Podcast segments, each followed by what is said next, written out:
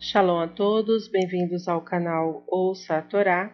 Vamos então para a terceira aliada para Shá Shemot, que está no livro de Êxodo, no capítulo 2, no versículo 11. Vamos ler até o versículo 25. Vamos abrahar? Baruch atah Adonai, Eloheinu melech haolam, Asher Barraba nu Mikol Ramin, Venatan Lanu et Toratou, Baruch Atah Adonai, Noten Hatorá. Amém.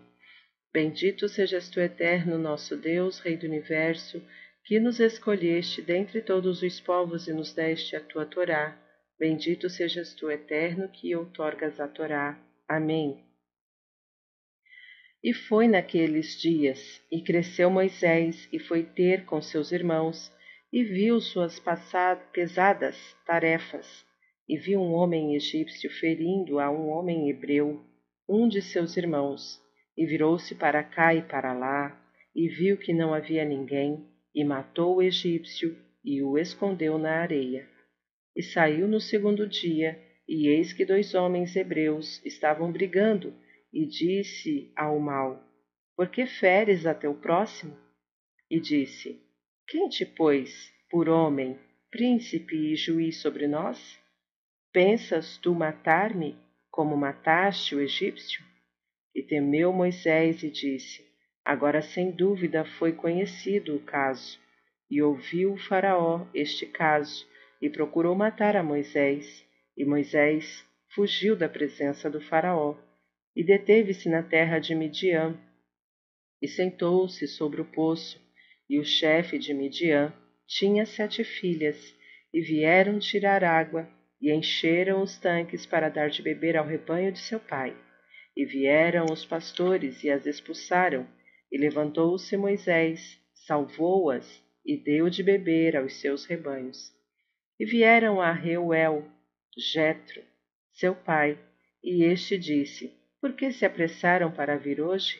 E disseram: Um homem egípcio livrou-nos da mão dos pastores e também tirou água para nós e deu de beber ao rebanho. E disse às suas filhas: Onde está ele? Porque deixaste o homem? Chamai-o e que coma pão. E consentiu Moisés em morar com o homem, e ele deu Sípora, sua filha, para Moisés e deu à luz a um filho e chamou seu nome Gershon, porque disse: Peregrino tenho sido em terra estrangeira. E foi naqueles dias e morreu o rei do Egito, e suspiraram os filhos de Israel pelo trabalho, e gemeram, e subiram os seus clamores a Deus pelo trabalho. E ouviu Deus os seus gemidos, e lembrou-se Deus de sua aliança com Abraão, com Isaque e com Jacó. E viu Deus os filhos de Israel e levou em conta. Amém. Baruch atah Adonai Eloheinu melech haolam asher natan lanu Torah temet ve'hayer olam atah betorreino. Baruch atah Adonai noten hatorá. Amém. Bendito sejas tu, eterno, nosso Deus, Rei do Universo, que nos deste a Torá da verdade e com ela a vida eterna plantaste em nós. Bendito sejas tu, eterno, que outorgas a Torá. Amém. Vamos aos comentários, iniciando do versículo 11. E cresceu Moisés. Moisés foi criado no esplendor e antissemitismo do palácio real, mas continuou filho de Amram e Yorebed Embora tenha permanecido com sua verdadeira mãe apenas nos seus primeiros anos de vida, ela conseguiu incutir nele o amor e a lealdade a seu povo. Assim, a convivência no palácio real não o converteu num príncipe egípcio, e sim soube permanecer um judeu. Ao amanhecer, despertou-se nele a compaixão que o tornaria o redentor de Israel. Versículo 13: E saiu no segundo dia. Ao sair Moisés no segundo dia para encontrar com seus irmãos, viu dois hebreus, Datã e Abirã, brigando entre si. Querendo intervir, recebeu esta resposta do pior deles: Quem te pôs por homem, príncipe e juiz sobre nós? Pensas tu matar-me como mataste o egípcio? Ao ouvir estas palavras, diz o Midrash, Moisés fez estas reflexões: que um egípcio maltrate um hebreu, isto pode, pode acontecer desgraçadamente entre escravizadores e escravos. Porém, que dois companheiros de sofrimento briguem entre si em lugar de se unirem na desgraça e dar consolo mútuo é inexplicável. Agora, sem dúvida, foi conhecido o caso. Versículo 14.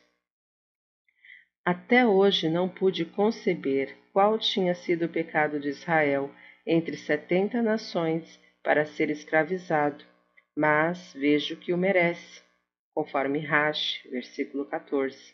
Enquanto faltar aos israelitas a união e a concórdia, jamais poderão ser redimidos do sofrimento. Versículo 16. E o chefe de Midian. A palavra hebraica Cohen nem sempre significa sacerdote. O Targum Onkelos a traduz por chefe.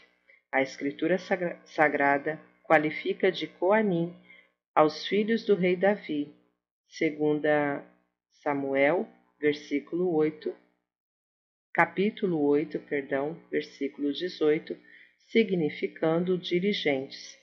Segundo Midrash, Jetro fora um sacerdote midianita, mas ao renunciar à idolatria foi afastado e posto no ostracismo, continuando apenas como um mero dirigente. De acordo com a Merrilta, Jetro era conhecida, conhecido por sete diferentes nomes: Reuel, Ieter, Itro, Keni, Robab, Heber e Putiel. Versículo 24. Lembrou-se Deus de sua aliança. Deus jamais esquece as suas promessas. Isto quer dizer que chegou a hora de salvar os israelitas por causa do mérito dos patriarcas. Fim dos comentários. Está gostando do conteúdo do canal? Não se esqueça, compartilha, comenta, curte. Se ainda não é inscrito, se inscreve e ativa o sininho. Fique por dentro de todas as novidades do canal. Shalom a todos!